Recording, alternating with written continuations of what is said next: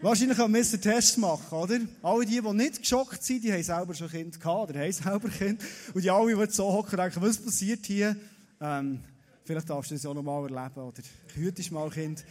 Wir sind bereits drin im Thema heute, intensiv beten. Vielleicht bist du neu in die Serie reingekommen. Wir haben letzten Sonntag gestartet. Die Serie, die heisst «Der Kreiszieher». Wir haben letzten Sonntag die Geschichte angeschaut von dem Mann, der Honi heisst der im Talmud erwähnt wird, etwa 100 Jahre vor Christus. Und er war einer, darum heisst die Serie so, er hat gesagt, ich glaube, dass für Gott alles möglich ist. Und ich glaube, wenn ich zu dem Gott bete, dass er mir es wird geben. Und ein Zeichen hat er gesetzt, für sein Glauben zu demonstrieren. Er hat gesagt, ich zeichne hier einen Kreis, einen Boden, und sie Stecken genommen und hat die Sand in einen Kreis gemacht. Deutlich, dass alle Leute sehen. Und er steht rein und er sagt, ich gehe nicht mehr aus diesem Kreis raus. Bis es kommt, kann regnen. Mit anderen Worten, den Kreis ziehe ich so lang und stehe rein, bis Gott das Gebet erhört und das Wunder tut. Und wir sind dran im Moment vom Honig im Lehren, darum heisst die Serie «Der Kreiszieher». Heute, nach letztem Mal, wo wir darum angeschaut gross können träumen geht es darum, wenn wir gross können träumen ist es wichtig, dass du und ich einen Glauben haben, der intensiv betet. Ich mache heute die Message zusammen mit meiner Frau. Für mich ist es immer ein riesen Privileg. Und wenn ich dir noch einen Applaus darf anverlangen, einfach meiner Frau einen Applaus geben, das würde mich extrem freuen. Merci vielmals. Vor ein paar Jahren hatte ich einen Traum, einen Wunsch in meinem Leben, einen Marathon zu springen. Ich habe das Projekt in Angriff genommen, habe mich für einen Zürich-Marathon angemeldet und habe Wochen voraus habe ich harte Trainings gemacht und intensiv mich vorbereitet auf das Erlebnis. Und ja, fast nicht mehr warten, bis endlich der Tag X ist und ich vor dieser Startlinie bin gestanden und ich konnte losrennen. 10 Kilometer, 20 Kilometer, 30 Kilometer, es ist gut gelaufen. Ich habe mir auch ein bisschen, ähm, Ambition, ich habe überlegt, was liegt echt drin, haben wir Zeiten aufgeschrieben, haben wir das alles auf, der Hand, auf dem Handrücken notiert, dass ich eigentlich kontrollieren kann, ob ich noch gut drin bin. Und bis zu Kilometer 30 ist es sehr gut gelaufen. Und dann hat plötzlich mein Marathonerlebnis eine abrupte, eine abrupte Wendung genommen. Ich habe plötzlich schwere Beine bekommen. Ich habe plötzlich so übersäuerte Beine bekommen. Und in meinem Kopf habe ich so gedacht, nein Marlene, Aufhören ist keine Option. Aufhören, aufgeben, das gibt es nicht. Ich bin easy weiter joggen, aber mein Gang ist langsamer geworden. Und ich musste zuschauen, wie rechts und links die ganze Läufergemeinschaft an mir ist vorbeizogen. Hm. Es hat etwas gemacht mit mir. Ich bin wirklich auf dem letzten Tag zur nächsten Getränkestation gekommen. Und dort ist der Andi gestanden und hat mich aufmuntern Und er hat gleich mal gemerkt, dass das nicht die beste Idee ist. In dem Moment habe ich einfach gerade gar nicht jemanden gebraucht, der da einfach wie voll nebendran steht und mir noch sagt, was ich machen soll. Wer weiß schon, wie das ist, nach 35 Kilometern einen solchen Zustand zu haben. Und es geht noch, sieben bis ins Ziel. Der Andi hat gleich darauf gesagt, wir sehen uns im Ziel wieder. Ich habe mein Gocki getrunken und habe mich weitergekämpft. Und ich habe mir gesagt, ja, muss mich von mir von meinem Ziel, von meiner Zeit, die ich mir vorgenommen habe, mich von der müssen verabschieden. Die ist verlaufen im Meer von diesen Läufern, die mich überholt haben. Ich bin aber weitergelaufen und habe sogar wieder ein bisschen joggen und ich habe mir gesagt, nein Marlene, komm, mit jedem Schritt bist du bist ein Schritt näher am Ziel. Und ob ich jetzt hier am Strassenrand bleibe hocken, irgendwie muss ich ja gleich zurück auf Zürich. Und ich habe mir gesagt, nein, aufhören ist keine Option ich habe dann irgendwann mal die Ziellinie erreicht. Ich war oberglücklich gewesen, konnte ich diesen Marathon finishen. Und im ersten Augenblick bin ich natürlich schon nicht zufrieden gewesen, weil ich mir etwas anderes vorgestellt Aber das Marathonerlebnis ist ein Erlebnis für mein Leben gewesen. Es ist so etwas, wo mir immer wieder in meinem Leben in den Sinn kam, wenn es darum ist gegangen, beharrlich zu sein und nicht aufzugeben. Und um das geht es heute. Der erste Punkt dieser Message ist, bet unaufhörlich. Jesus hat seinen Jüngern ein Gleichnis erzählt, was auch darum gegangen, dass sie intensiv und unaufhörlich sollen beten.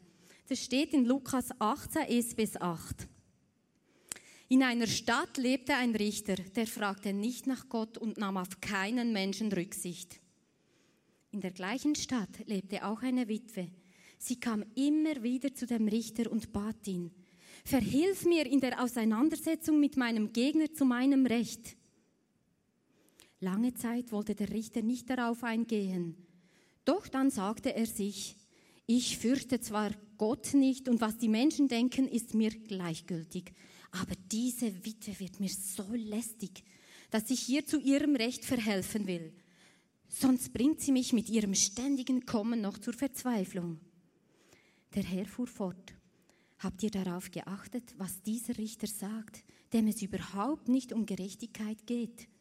Sollte da Gott nicht erst recht dafür sorgen, dass seine Auserwählten, die Tag und Nacht zu ihm rufen, zu ihrem Recht kommen? Und wird er sie etwa warten lassen? Ich sage euch, er wird dafür sorgen, dass sie schnell zu ihrem Recht kommen. Aber wird der Menschensohn, wenn er kommt, auf der Erde solch einen Glauben finden?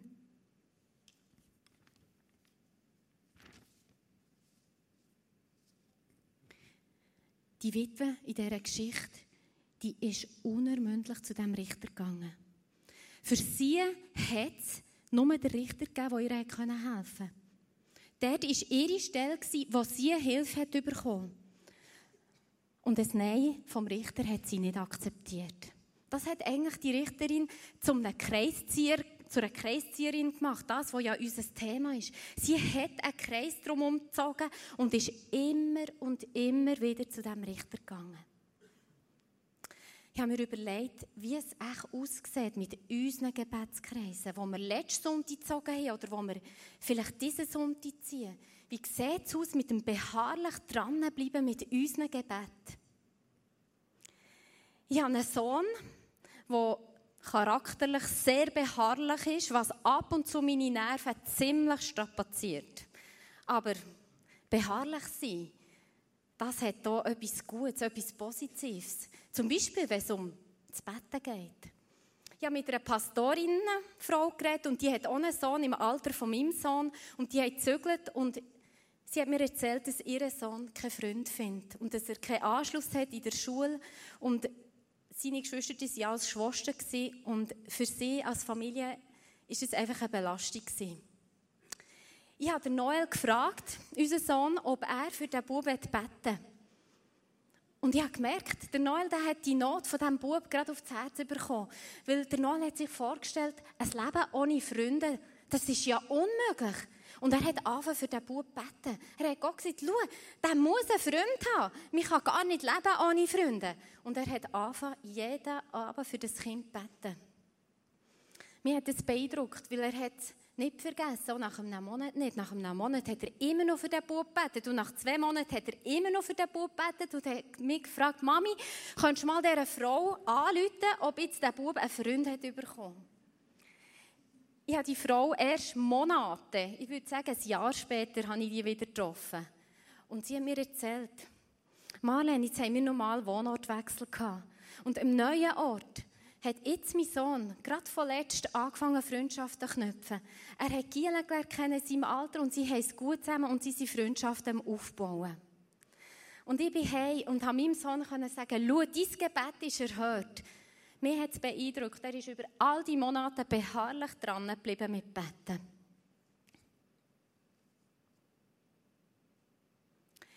Die Not der Witwe, die ist sehr groß Und sie ist jeden Tag, gehe ich mal davon aus, wir wissen ja nicht, was sie hatte, wir wissen auch nicht, wie lange dass das ist gegangen, bis der Richter nachher ihr geholfen hat. Aber sie ist immer wieder gegangen und ich stelle mir vor, der Richter hat also schon Schweißausbruch bekommen, weil die Stege aufgelaufen ist hat gedacht, oh nein, jetzt kommt die wieder. Das geht's ja nicht.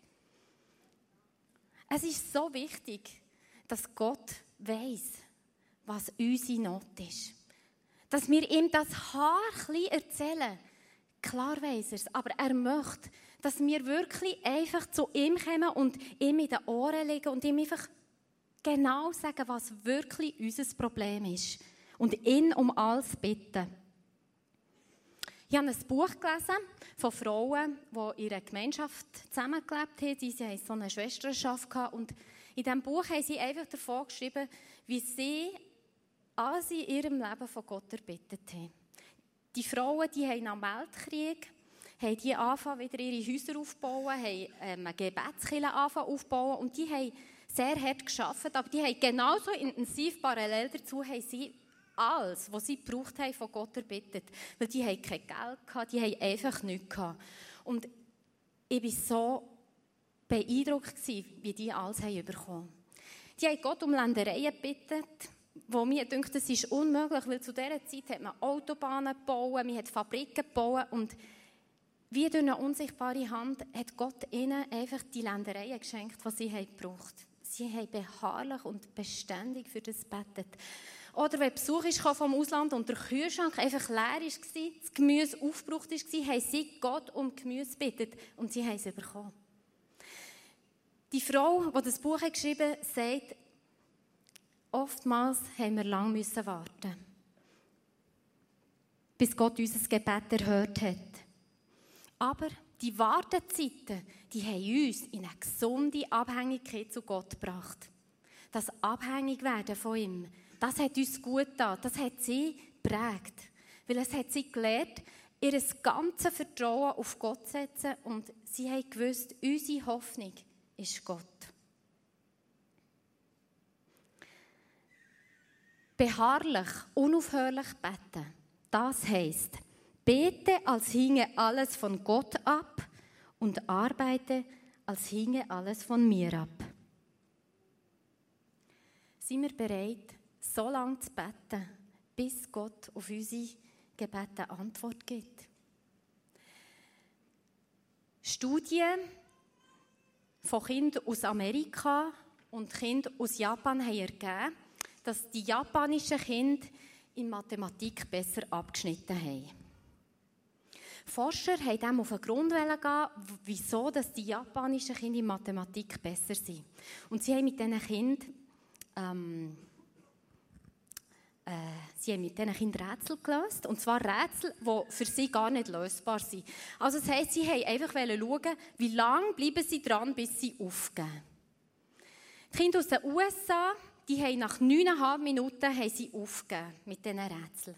Und die Kinder von Japan, die haben nach knapp 15 Minuten haben die aufgegeben. Und die Forscher haben herausgefunden, dass einfach die Kinder von Japan 40% länger dranbleiben an ihren Aufgaben. Und sie haben schlussendlich aus diesem Projekt herausgefunden, dass die Kinder gar nicht intelligenter sind von Japan, sondern dass die einfach länger und ausdauernder dran sind an ihren Sachen. Ich habe mir so überlegt, wo müssen wir jetzt echt die Schweizer einordnen? Bin mir nicht ganz schlüssig geworden.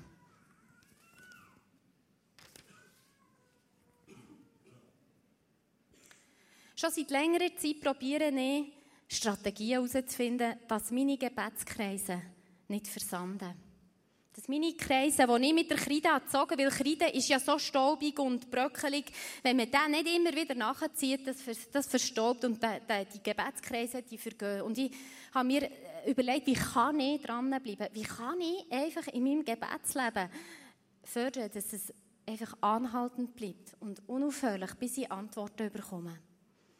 Und ich habe zum Beispiel so ein Ehepaar, das ich extrem auf dem Herz habe, dass sie wieder on fire werden für Jesus. Und ich habe mir einfach angewandt, jedes Mal, wenn ich in der Nähe von ihnen vorbeifahre, bete ich für sie. Oder ein Kind war krank und ich habe auf das Herz bekommen, immer wieder für das Kind zu beten. Ich habe aber gewusst, dass ich einfach im Strudel vom Alltag das auch immer wieder vergesse. Und ich habe mein Lieblingsgetränk, mein Cola Zero gefastet. Und ich hatte das nicht nur ab und zu Lust, sondern fast jeden Tag habe ich Lust auf das. Und so habe ich immer wieder, wenn ich Lust hatte auf das Getränk, kann ich für das Kind beten. Meine Freundin, die Jesus nicht kennt, liegt mir so am Herz. Und ich mache ab und zu ein paar Turnübungen, wo ich so eine Stabilisationsübung mache. Und immer, wenn ich die mache, bete ich einfach für meine Freundin. Und so bleibe ich dran und so vergesse ich es nicht. Der Andi hat auch noch ein Beispiel. Also, dir lässt man extrem gerne zu, einfach. So, ist als Zwischenfeedback. Gut. Können wir wenig früher ins Bett nehmen. Okay. Marlene ist mega kreativ und Marlene ist für mich wirklich ein Vorbild, wenn es um Gebet geht. Das ist so. Habe mir für dieses Jahr ein paar Jahresziele gesetzt und eines der Jahresziele ist, ich werde intensiver und gezielter beten. Und ich habe gemerkt, für mich ist es das Jahresziel, das ich am meisten habe müssen investieren und wollen investieren, sie dort wirklich auf ein neues Level kommen. Und ich mir überlegt, wie kann ich das machen? In den letzten vier Jahren, wo die Arbeit und die Verantwortung immer grösser ist geworden, gemerkt, ich komme nur über die Runde und extrem gut planen. Und auf so ist mir aufgefallen, eigentlich plane ich alles. Meetings, Coachings, ähm, alles bin ich im Planen, Vorbereitungsarbeiten, wenn du die Sitzungen vorbereiten, wenn habe ich Familienzeit, wenn haben wir unsere Zeit, alles ist geplant. Aber, was ich nicht explizit plane, ist, wenn sie beten. Und dann denkst du gleich mal, ja, morgen machst du ja einen Start mit Jesus oder bettest. Und ich habe angefangen, und das hilft mir, vielleicht ist es eine Idee für dich, dass ich in meiner Agenda, die Zeiten, wo ich bete, erstens mal aufgeschrieben habe und zweitens, dass ich an jedem Tag für einen Schwerpunkt bete. Am ersten Tag bete ich ganz speziell für die ganze Region und bete, dass sich das Reich von Jesus ausbreitet in der Region und zwar sprunghaft. Und für das gehe ich meistens rausgebeten. Morgen gehe ich zum Beispiel morgen um halb sieben auf das Velo fahren, ein bisschen durch Oberland und bete für das Oberland, ob Schiffe oder ist, egal. Aber das hilft mir, ich weiss, Montag bete ich für das. Ein Dienstag bete ich immer für meine Freunde und Bekannte, die Jesus noch nicht kennen. Das ist der Schwerpunkt und jeder Dienstag gilt für das Beten und und und zwar die ganze Woche. Und mir hat das geholfen, weil ich es plane, dass ich es nicht vergesse und intensiv kann dranbleiben. Natürlich bete ich jeden Morgen auch für, für meine Frau, für meine Kinder, für mich, für den Tag, all das natürlich. Aber die Schwerpunkte helfen mir intensiv, wöchentlich gezielt dran zu bleiben, wenn ich es einplane. Und wenn ich plane, sage ich, mir ist es wichtig.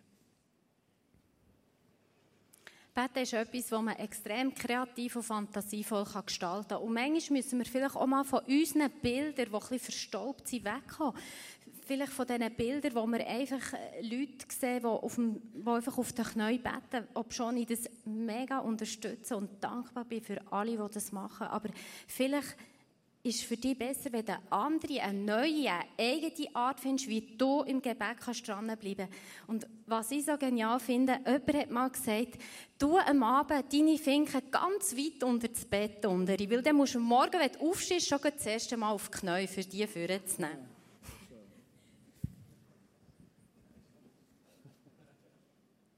Beten ist eigentlich eine Mischung zwischen Gewohnheit und Disziplinier. Disziplin. Und bitte doch einfach Gott, dass er die Träume und die Nöte, die er dir aufs Herz gibt, und die Herausforderung, dass, ja, dass du für dich kannst beten und kannst dranbleiben und lass deine Gebetskreise, die du gemacht hast, lass die nicht verschwinden.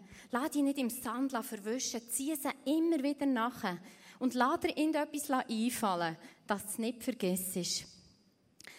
Abschließend zu diesem Punkt schauen wir in ein Clip von Hans-Peter Lang. Es ist eine ganz ermutigende Geschichte von seinem Gebetskreis. Der Hans-Peter Lang, genau der ist Leiter der Stiftung Wendepunkt und er integriert Menschen, die einfach in dieser Welt keine Chance haben, zu einer Arbeit zu kommen oder die nicht in eine Möglichkeit kommen, eine Berufslehre zu machen, sei es einfach durch das, dass sie in einem Heim sind aufgewachsen oder dass sie äh, von der Sprache her, weil sie vom Ausland kommen, die Möglichkeit nicht haben. Er engagiert sich für die und sein Gebetskreis, seine Geschichte, die ist extrem ermutigend. Clip up.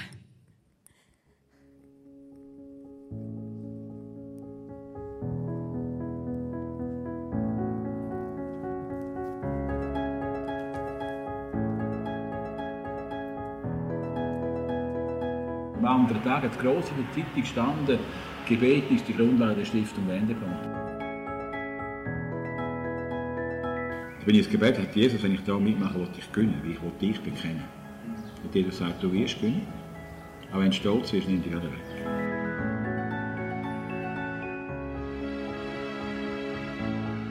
Das ist interessant. Ich hatte meine, meine Lebensstelle, die war klar. Und dann habe ich wirklich gemerkt, ich bin ja Baukommissionspräsident vom TDS Aarau. Dort war ein Vorstandsmitglied, der hat das Architekturbüro gehabt und hat das Inserat in der Zeitung Er sucht einen Bauleiter für Killer renovieren mit Freiwilligen. Ich fand, das ist eine super Idee. Das sagt, du bist der Mann.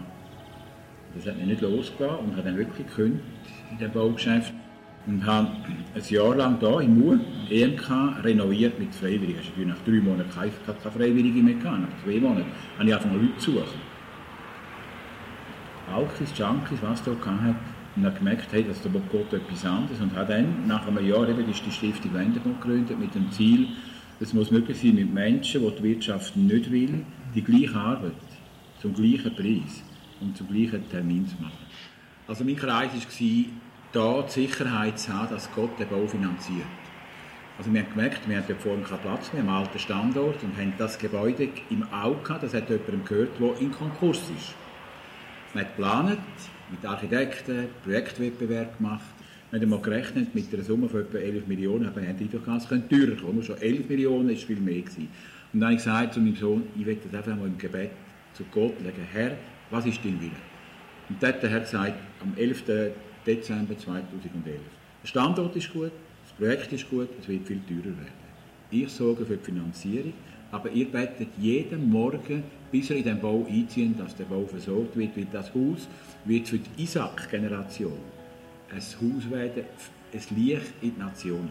Zwei, drei Monate später kommt ein Schreiben von einem Notar, das Stiftung Wendepunkt 4600 Quadratmeter Land geschenkt bekommen. In Villingen. Und das haben wir jetzt gerade verkauft. Und das ist genau die Differenz. Knapp 2 Millionen. Und dann habe ich mich erkundigt, warum? Und dann hat mir der Schwiegersohn von dem verstorbenen Mann gesagt, du hast vom Jahr 93 bis fast im 99 den Pflegesohn von dem Mann beschäftigt, hast ihm einen Lohn gegeben, ohne Unterstützung, niemand hätte ihn wollen. Der Wendepunkt hat ihn genommen. Der wird am Schluss das schönste Stück Land bekommen, das ich habe. Also was ich getan habe, einer meiner geringsten Brüder hat in mir getan. Also der Gründungssatz hat den Kreis gegeben, aber der Glaubensschritt aus dem Gebet, den Schritt zu wagen, der Gehorsamschritt, hat Gott nachher bestätigt mit dem nicht zu erwartenden Geschenk. Wow, eindrücklich, was Gott macht, wenn wir intensiv beten, den Kreis ziehen und Gott als Gott vom Reichtum sagt, das ist euer Weg. Jetzt zum zweiten Punkt kommen. Und der Punkt heißt ganz einfach, setze keinen Punkt, wo Gott nur ein Komma gesetzt hat. Ich bin früher mal Lehrer, darum liebe ich den Punkt. Lukas 18, 4. Lange Zeit, haben wir vorhin gelesen, wollte der Richter nicht darauf eingehen, Komma. Die Witwe ist immer wieder gegangen. Lange Zeit, sie geht, sie geht und sie probiert und sie weiß, der Richter ist meine einzige Hoffnung, die ich habe. Und sie ist dran geblieben. Und das Teilsätzchen hier endet mit einem Komma. Manchmal, wenn wir für etwas gehen und intensiv beten, ist am Anfang eine grosse Euphorie, die uns begleitet. Und die hilft uns extrem. Und das ist auch gut. Oft ist es so, dass am Anfang Motivation enorm hoch ist. Man hat Träume, man hat Erwartungen und das hilft uns, intensiv dran zu bleiben. Aber Motivation ist etwas, das relativ schnell sinken kann.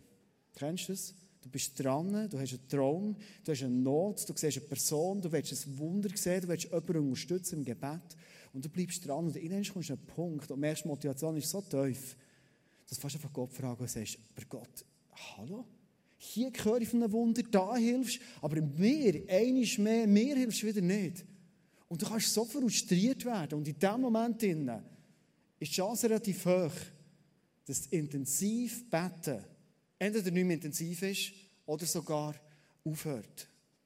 Gott sagt, setz nicht einen Punkt, wo ich nur ein Komma gesetzt habe. Vielleicht ist es eine Situation, die für dich so herausfordernd ist, wo du betest für eine Situation, du betest für eine Person, die krank ist, und anstatt dass es einer Person besser geht, geht es langsam hinterher Du betest für etwas am Morgen, wo für dich so alltäglich ist, nämlich für einen Schutz für einen Tag. Und genau an dem Tag, wo du so bewusst bist, um einen Schutz betet, für vielleicht Freunde, für Familie, genau dann passiert ein Unfall.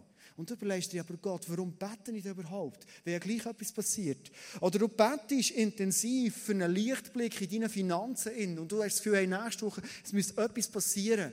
Und anstatt dass ein Lichtblick kommt, ziehen noch neue Wolken auf über dein Leben, über deine Finanzen. Oder du hast vielleicht eine Person miterlebt, die ist zum Glauben gekommen, wie die hat aufblühen mit Jesus und du hast gedacht, hey, und jetzt kommen nächste Schritte. Es wird vorwärts gehen. Und auf so sagt die Person, du weißt was, es war eine nette Erfahrung in meinem Leben, ich glaube, ich habe es gesehen, was du mit Jesus und Glauben hast. Und du bist so enttäuscht. In dem Moment intensiv zu beten, dran zu bleiben und zu sagen, Gott, ich glaube, dass du noch keinen Punkt gesetzt hast und darum setze ich auch noch keinen Punkt, sondern auf ein Komma. Gott hat oft eine andere Grammatik, als wir haben. Da ist es hier eingeblendet, ein Punkt, ein Komma. Auf den ersten sieht es fast gleich aus. Und egal, ob du mal zu mir bist in die Schule gekommen oder nicht, du kennst den Unterschied.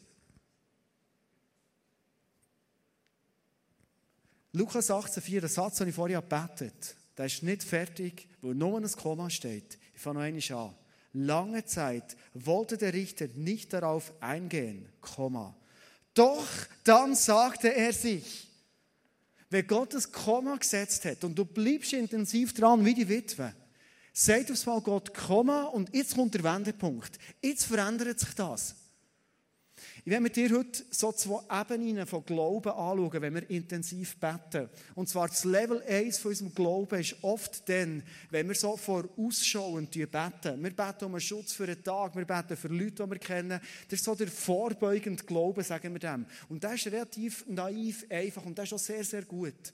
Das fällt uns oft nicht schwer, für das zu beten und für das zu gehen. Es gibt aber das Level 2. Und heute werde ich es mit dir anschauen, beim Intensivbetten. Was heisst denn das? Was ist denn denn, wenn du scheinbar das Gefühl hast, für das, was ich jetzt schon länger bete und intensiv bete, jetzt ist die Hoffnung ehrlich verloren. Vielleicht ist es ein Punkt, wo du das Gefühl hast, hey, das kannst du gar nicht mehr rückgängig machen. Vielleicht ist die Firma wirklich bankrott und du hast einen Traum für die Wirtschaft etwas zu bewegen. Und du schaust es an und du denkst, okay, das ist es gewesen. Wenn du da dran bleibst, intensiv, ein Komma setzt, ist nicht ein Punkt, dann ist das ein Auferstehungsglaube. Ich glaube, dass Gott Entwicklungen, Sachen, die passiert sind, wieder kann rückgängig machen kann. Sachen, die scheinbar hoffnungslos aussehen, dass er sagt, ich kann eine reinhauchen. Und da ist Hoffnung und neues Leben von mir Gott drinnen. Und alles kann sich total verändern. Das ist Auferstehungsglauben. Ich glaube daran, dass Sachen, die gestorben sind vor meinen Augen, wieder zu neuem Leben können auferweckt werden durch die Hilfe von Gott. Und das hilft mir, den Glauben für intensiv können dran zu sein. Ich kann mir vorstellen, dass du jetzt eine Frage hast. Und ich bin froh, dass du die Frage hast. Und es ist auch gut, dass du die Frage jetzt stellst. Nämlich die Frage, Gibt es denn manchmal die Situation, dass Gott selber einen Punkt setzt und wir würden gerne als Komma setzen? Bevor du die Frage stellst, dann kann er einfach Antwort geben. Es gibt eine Bibelstelle, die genau darauf eine Antwort hat. Gibt es Situationen, dass du betest, intensiv, und irgendwann sagt Gott, okay, genug betet, es verändert sich nicht, wir setzen jetzt einen Punkt. 2. Korinther 12, 8 und 9, das ist ein Abschnitt, der von Paulus kommt. Der Paulus hat mit Gott mega viel erlebt, mega viel bewegt. Und in der Bibel steht, dass er irgendetwas hatte, das ihn in seinem Dienst eingeschränkt hat, das ihn behindert hat. Die hat das Gefühl, sie krank sein, die hat das Gefühl, sie depressiv sein. Ich weiß es nicht genau, die Bibel hat es oft. Er sagt, Dreimal habe ich deswegen zum Herrn gebetet und ihn angefleht, der Satansengel möge von mir ablassen. Die alte Übersetzung heißt, der Pfahl im Fleisch soll er rausziehen. Doch der Herr hat zu mir gesagt, er möge von mir ablassen. Und jetzt setzt der Paulus einen Punkt. Warum setzt er das Punkt? Weil Gott in die Situation hineingeredet und hat gesagt, doch der Herr hat zu mir gesagt, ich nehme das nicht weg, Du wirst nicht geheilt von dem, sondern meine Gnade ist alles, was du brauchst. Denn meine Kraft kommt gerade in der Schwachheit zur vollen Auswirkung. Wenn ich dir heute einen Tipp, vielleicht eine kleine Weisheit, etwas, was viele Leute erlebt haben, was ich selber auch erlebt habe, was der Paulus erlebt hat, kann mitgeben, dann ist das. Je intensiver dass du bettest und gehst für etwas, je mehr tu deine inneren Augen auf, Ohren auf und los, ob Gott in dein Betten hineinredet. Es kann sein, dass Gott auf einmal sagt, es kann sein, dass Gott schon relativ gleich mal sagt, hey, ich sehe deine Intensität, ich sehe, für was du gehst, aber, schau, ich setze hier einen Punkt, weil ich habe einen anderen Plan. Und den werde ich dir jetzt zeigen. Weil oft wissen wir nicht, beten ich wirklich im Willen von Gott? Ist das wirklich der Plan von ihm? Ich werde dir mitgeben, wenn du nichts hörst von Gott, bleib dran intensiv. Setz nicht das Punkt, wenn Gott erst das Komma gesetzt hat. Und hab deine Ohren offen, so dass Gott zu dir reden kann und kann sagen, Punkt. Ich werde dir eine neue Sicht geben für das, was du in deinem Leben gehst. Dann kommen wir zum dritten und letzten Punkt, der heisst, Bet verheißungsorientiert. Ich habe eine Geschichte gelesen von einer Frau, der von Puerto Rico nach New York gezügelt ist, in Hoffnung auf ein besseres Leben. Und sie hatte einen Sohn. Gehabt. Und sie haben einfach auch rein schon finanziell in ein ärmeres Viertel müssen wohnen, wo einfach Gewalt und Drogen an der Tagesordnung waren. Und ihr Sohn, der Victor, ist mit 12 in so eine Gang reingekommen. Und mit 14 hat er regelmässig angefangen, Drogen zu konsumieren. Die Mutter, sie war eine einfache, sie hat nicht Englisch können, aber sie hat ihren Sohn nicht aufgegeben. Sie hat jeden Tag für ihn angefangen Sie hat siebenmal in der Woche für ihn gebetet und am Sonntag, also eben am siebten Mal, am Sonntag hat sie zweimal für ihn gebetet, mit ihrer Schwester zusammen. Sie hat nicht kleine Gebete gebetet für den Viktor, sondern sie hat grosse Gebete für ihn gebetet. Sie hat nicht einfach gesagt, beschütze ihn vor dieser Gang oder bring ihn fort von den Drogen, sondern sie hat über ihrem Leben, über sein Leben angefangen proklamieren, dass er mal wird ein Prediger werden und wird den jungen Leuten Jesus predigen. Und das hat sie immer und immer wieder für ihn gebetet. Und wenn er abends am Morgen von seinem Drogenrausch ist heimgekommen, hat sie gewartet in der Küche, hat ihn umarmt, hat ihn in die Arme geschlossen und hat gesagt, weisst Victor, aus dir wird es mal ein Pastor werden. Du wirst mal preachen. Er hat nicht Freude gehabt und es ist nur noch schlimmer geworden. Das ist in der Zeit passiert, wo der David Wilkerson er ist bekannt vom Film und vom Buch Das Kreuz und die Messerhelden in dieser Region zu New York hat auf der Straße predigt. Und eines Tages ist auch der Victor an dem Ecke vorbeigekommen, wo der David predigt hat. Und das hat ihn berührt. Und er hat sein Leben Jesus übergeben. Und was ist aus ihm geworden? Er ist Pastor geworden. Er ist heute Pastor in Virginia, in einem Gebiet von, von, dieser, ähm, von dieser Gegend. Und ist Pastor von einer Kirche. Intensiv beten heisst, ich bete verheißungsorientiert. Intensiv beten heisst, wie die Mutter, die hat gesagt ich schaue nicht die aktuelle Entwicklung an. Ich schaue nicht die aktuelle Situation an und wäre froh, wenn es bisschen besser wäre. Sondern sie sagt, weißt du, Victor, über dein Leben ist eine riesige Verheißung. Und sie fängt das einfach proklamieren. Intensiv beten heisst proklamieren. Es heisst, hey, über dir steht eine grosse Berufung. Du hast das Potenzial. Im Moment lebst du alles andere, Victor. Aber ich sehe das Potenzial, ich kenne es. Und das proklamiere ich über dein Leben. Intensivbeten heisst hier, es ist zukunftsorientiert. Was im Moment ist, das ist im Moment. Aber weißt du, was mich vor allem interessiert? Und Gott ist genau gleich. Mich interessiert, was die Zukunft wird bringen. Mich interessiert, was du in Zukunft wirst entwickeln, was Gott mit deinem Leben wird tun. Und für das bete ich. Könnte sein, dass Sachen, die du im Moment auf dem Herzen hast, Sachen, die du siehst, die vielleicht für dich schwierig sind zum Handeln, noch nie hast du überlegt, hey, ich fange an, intensiv beten im Sinne, dass ich verheißungsorientiert bin, proklamieren und in die Zukunft beten. Nicht mich kaputt machen von dem, was im Moment ist. Auch wenn die Küche verkotzt ist und Drogen überall rum sind. Ich sehe, was Gott mit dem Gier für einen Plan hat. Gott sieht, was er für einen Plan hat für das, was du betest. Und ich werde jetzt zum Schluss einen Gedanken mitgeben. Wir Menschen, wir denken immer schon in relativ grossen Zeitachsen. Gott denkt noch in viel größeren Zeitachsen. Aber Gott denkt vor allem auch immer wieder für einen Tag. Er denkt heute mit dir für heute. Er gibt dir heute das, was du heute brauchst. Er gibt dir morgen das, was du morgen brauchst. Und du betest heute für etwas, das dir am Dienstag Gebetserhörung wird geben. Und du bist vielleicht seit drei Wochen schon für etwas im Beten, wo Mittwoch wird die Erfüllung an, dann, wenn du es brauchst. Bei Gott ist es so. Gott kommt meistens relativ für unsere Verhältnisse so gefühlt als durchschnittlicher Schweizer planeter Typ relativ knapp. Aber er kommt immer dann, wenn es gut ist. Und wenn du die Bibel liest, es war immer so gewesen. Das Volk Israel steht vor dem Schilfmeer. Alte Geschichte. Hinten dran die Ägypter. Und sie wissen, wir sollten durchgehen. Und, und die Ägypter kommen, sie spüren es fast im Nacken. Und sie wissen, das Meer könnte sich teilen. Aber das Meer teilt sich nicht erst im letzten Moment. Aber Gott hat das Timing gewusst. Er hat gewusst, wenn ich jetzt auftue, wenn sie jetzt gehen, dann kann ich gerade dann zutun, wenn die Ägypter alle drin sind und die Schlacht schlagen. Er hat das Timing kennt. Es gibt andere Geschichten. Die Jünger sind auf dem See raus. Es stürmt wie verrückt. Und sie haben Angst und Jesus schlaft im Schiff. Und im letzten Moment, bevor es das Schiff kentert und kippt, kommt Jesus, steht auf und gebietet dem Sturm, er soll schweigen. Und es gibt die Geschichte, Wieder vom Volk Israel, sie sind in der Wüste, auf ihrem Weg ins Land, haben eine grosse Verheißung. Und sie haben Hunger. Und Gott gibt ihnen jeden Morgen so ein spezielles Brot. Das lustig mir, wenn ich es lese, das ist so Honig und Weckli und Zeug. Dann super gut, Mama hat das geheißen. Und dann gibt es jeden Morgen genau das, was sie brauchen. Und sie haben angefangen, aber so ein bisschen, äh, vielleicht sind dort noch Schweizer dabei gewesen, die haben sammeln und Vorräte machen und so. Nein, sie waren nicht Schweizer. Gewesen.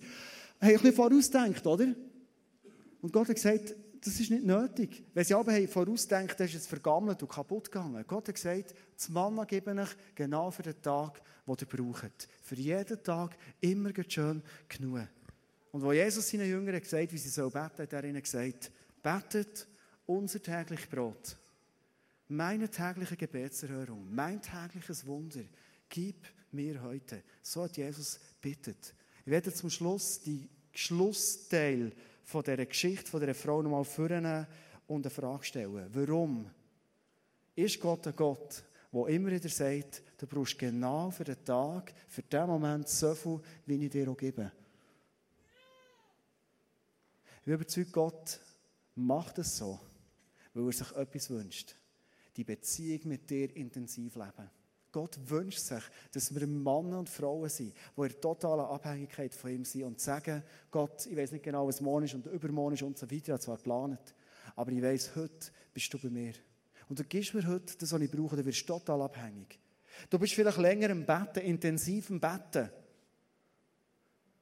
Und da musst du dranbleiben. Und wenn es manchmal gar nicht so einfach ist, es bringt dich in eine gesunde Abhängigkeit zu Gott her. Und das ist das, was Gott liebt. Weißt du warum? Weil er die Beziehung mit dir sucht. So enorm, so krass. Gott ist ein Gott, der in erster Linie eine Beziehung mit dir interessiert ist. Hast du gewusst? Gott weiß, dass du Wunder brauchst und Gebetserhörung brauchst. Gott hört, was du betest. Aber was Gott vor allem will, ist die Beziehung haben mit dir. Alles kommt aus dem raus. Am Schluss der Geschichte steht etwas Spannendes. Jesus sagt, der Richter, der in dieser Geschichte vorkommt, der ist ungerecht. Den kannst du gar nicht vergleichen mit Gott im Himmel. Und trotzdem erzählt er die Geschichte. Und jetzt sagt er, Gott im Himmel ist ganz anders. Und am Schluss sagt er, sollte da Gott nicht erst recht dafür sorgen, dass seine Auserwählten, die Tag und Nacht zu ihm rufen, zu ihrem Recht kommen? Wird er sie etwa warten lassen? Ich sage euch, er wird dafür sorgen, dass sie schnell zu ihrem Recht kommen. Also Jesus sagt, die Frage ist nicht, ob Gott hilft. Die Frage ist nicht, ob er seine Verheißungen einlöst. Das ist nicht der Punkt. Das wollte ich mit dem überhaupt nicht sagen. Gott wird euch schnell helfen und Gott wird für euch sein. Steht hier innen. Sondern Jesus hat den Leuten und stellt dir und mir heute die entscheidende Frage. Aber wird der Menschensohn, wenn er kommt, auf der Erde solch einen Glauben finden? Also Gott fragt dich, hast du so einen Glauben wie die Witwe? Fragst du nicht, du Gott Gebete hören? Macht er Wunder? Ja, natürlich. Er ist für uns, er liebt uns, ihm gehört alles. Die Frage ist, heute Abend, findet Gott bei mir und in deinem Herzen so viel Glauben wie die Witwe, die sagt, es hängt alles von dir ab. Ich komme immer wieder zu dir und immer wieder zu dir und ich bleibe dran und ich bleibe intensiv. Mir ist gleich mal eine Nacht durchzubeten. Mir ist gleich mal irgendwie etwas verrückt zu machen. Es ist mir gleich, ich glaube, dass du es wirst tun. Find Gott den Glauben bei dir und bei mir? Spannende Frage, oder? Mir ermutigen die Geschichte extrem. Ich merke immer wieder, wenn ich die Bibel lese, die Bibel macht mir das Leben so einfach. Jesus sagt, schau, was entscheidend ist, dass du eine Beziehung lebst mit mir. Alles andere wird aus dem rauskommen. Alles, was du brauchst, alles, was dich weiterbringt und entwickelt, all deine Nöte, kommt aus dieser Beziehung, aus, du lebst mit mir. Ich werde jetzt zum Schluss heute Abend fragen, ist das etwas, was du lebst? Wirklich die Abhängigkeit, die Beziehung eins zu eins? Ist es etwas, was du kennst, wenn du dein Leben schaust, dass du sagst, ich bin wie die Witwe, ich gehe her, ich gehe wieder die Stegen auf, ich gehe her und, und, und, und ich klopfe an die Tür und ich weiss echt genau, es ist gestern jetzt auch schon nichts gebracht, aber ich bleibe dran. Und ich habe so einen Glauben, dass er mir wird helfen Ist das bei dir so? Hey, heute Abend ist die Gelegenheit, wenn du merkst, ich habe zwar irgendwo einen Glauben, aber wirklich eine Beziehung, die so intensiv ist, die so einen grossen Glauben zeigt und generiert, das ist eigentlich nicht da. Jesus streckt heute seine Hand aus. Und er ist nicht ein ungerechter Richter, sondern er ist ein Freund von dir. Und sagt, hey, heute kannst du die Beziehung haben. Lass uns zum Schluss zusammen aufstehen. Marlene wird mit uns beten. Und lass uns die Frage in unseren Herzen bewegen. Findet Gott den Glauben, wie es die Witwe geht? Jesus, für mich ist das einfach eine riesige Wertschätzung von dir, dass du sagst, wie wir sollen beten und dass du es liebst, wenn wir einfach intensiv und beharrlich zu dir kommen. Und Jesus, es erfüllt mich wirklich mit Freude, dass ich einfach weiss, du willst uns einbeziehen in deine Pläne. Und du willst die Arme bewegen durch unsere Gebetskreise. Und Jesus, ich bitte dich einfach, dass du uns einfach Freude schenkst zum Beten. Dass du uns einfach schenkst, dass wir das Vertrauen und die Hoffnung haben, dass du der bist, der hilft. Dass du der bist, der in unserem Leben die Veränderungen, die wir nötig haben, die Heiligen, die Wunder und all die Träume, die wir haben, dass genau einfach nur du der bist, der die uns schenken kann und der die Gebetskreise einfach erfüllen kann. Schenke uns einfach ein bittendes und ein flehendes und einfach ein Herz, das einfach intensiv zu dir kommt mit all diesen Sachen. Und dass wir es einfach nicht sonst umgehen suchen, nicht sonst umbitten, weil Jesus, du willst uns alles geben, was wir brauchen. Und Jesus, ich wünsche mir, dass wir einfach erleben dürfen, wie wir durch das, dass wir uns in die Abhängigkeit hineingeben, dass wir einfach zu aufblühenden Menschen werden können. Weil du willst Frucht schenken und Frucht gibt es nur dort, wo, wo etwas zuerst aufblühen kann. Und darum wünsche ich mir, dass wir hier alle einfach aufblühen dürfen, dass du schlussendlich kannst Früchte schenken kannst. Und Jesus, ich wünsche mir einfach auch, dass da, wo Menschen einfach so einer Durchstrecke hängen, wie in diesem Marathon, einfach nicht mögen Einfach möchten herhocken am Stressrändchen, möchten absitzen und möchten aufgeben. Dass sie einfach wieder den nächsten Schritt machen dürfen. Weil der nächste Schritt ist der erste Schritt auf das Ziel zu. Und Jesus, ich bitte dich, dass du Herzen heute ermutigen, berühren, dass sie wieder so einen Schritt machen und wieder weitergehen und wieder vorwärts gehen. Und Jesus, danke dir dafür. sehe von meinen inneren Augen heute Abend etwas recht deutlich. Und zwar sehe ich die ausgestreckt, den ausgestreckten Arm, wo Jesus heute dir und mir herstreckt. Und ich habe den Eindruck, dass Gott heute Abend in den Raum in sagt, Jesus selber, ich strecke den Arm heute Abend in den Raum hinein.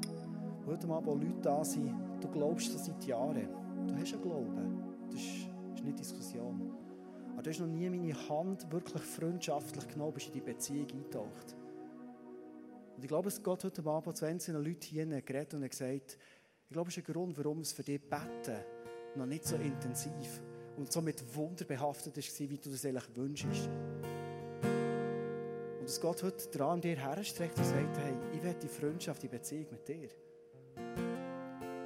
Weißt für einen Moment noch die Augen zuhören und die Frage stellen und wenn du merkst, hey, ich glaube, das bin ich oder ich bin eine von diesen Personen, die heute da ist und eigentlich habe ich meine Freundschaftshand noch nie zu dem Jesus ausgestreckt und gesagt, du bist mein Freund, ich habe eine Beziehung mit dir. Einfach für einen Moment, wenn unsere Augen zu sind, wenn wir für uns sind vor Gott, wenn du merkst, hey, heute Abend, das bin ich. Einfach einen kurzen Moment deine Hand aufgehen, so dass du die Hand zurückstreckst zu Jesus und sagst, hey, hier ist meine Freundschaft, hier ist meine Beziehung zu dir. Es Leute heute Abend sagen, hey, hier ist meine Hand. Es ist mehr als Glauben. Wow, merci vielmals. Es ist eine Hand, die in dir strecke. Ich will die Beziehung zu dir. Danke vielmals. Jesus, segne all die Leute, die die Hand, die Arme ausgestreckt zu dir, Jesus. Segne all die Leute, die im Herzen ihre Hand, ihre Arme ausgestreckt zu dir, Jesus. Und danke uns aus dieser Beziehung aus, Jesus. Wir werden erleben, was es heisst, beten und im Gebet immer leben, wie du Antwort gibst, Jesus. Heute Abend ist eine Person da, Du denkst im Leben, du bist unbedeutend. Gott sagt zu dir heute Abend, du bist ein VIP, very important person. Du bist wichtig für mich. Und er ruft es in dein Leben, wo die Beziehung mit dir im Aufbau ist. Heute Abend ist eine Person da, du hast Schmerzen im Kreuz und im Nacken. glaube, heute Abend ist Heilungskraft da für dich. Gott wird ein Wunder tun an deinem Rücken, deinem Nacken, Kreuz. Wenn du das bist, komm doch hinter ins Face-to-Face. Wir werden heute Abend auch für dich beten. Face-to-Face ist jetzt offen während der Worship-Zeit, die kommt. Du kannst gerne hinterher Wir haben wieder unseren ähm, Kreis am Boden gelegt. Wir würden gerne zusammen reinstehen mit dir, wenn du das willst. Ein Kreis um eine Situation und beten für dich. Das ist heute Abend aber noch eine Möglichkeit, die Tür, die dort steht, zu beten, dass eine Tür aufgeht in deinem Leben oder in deinem Umfeld für dort, wo du betest. Kreiden sind dort, Zettel sind dort. Du kannst aufschreiben und sagen, hey, heute will ich anfangen.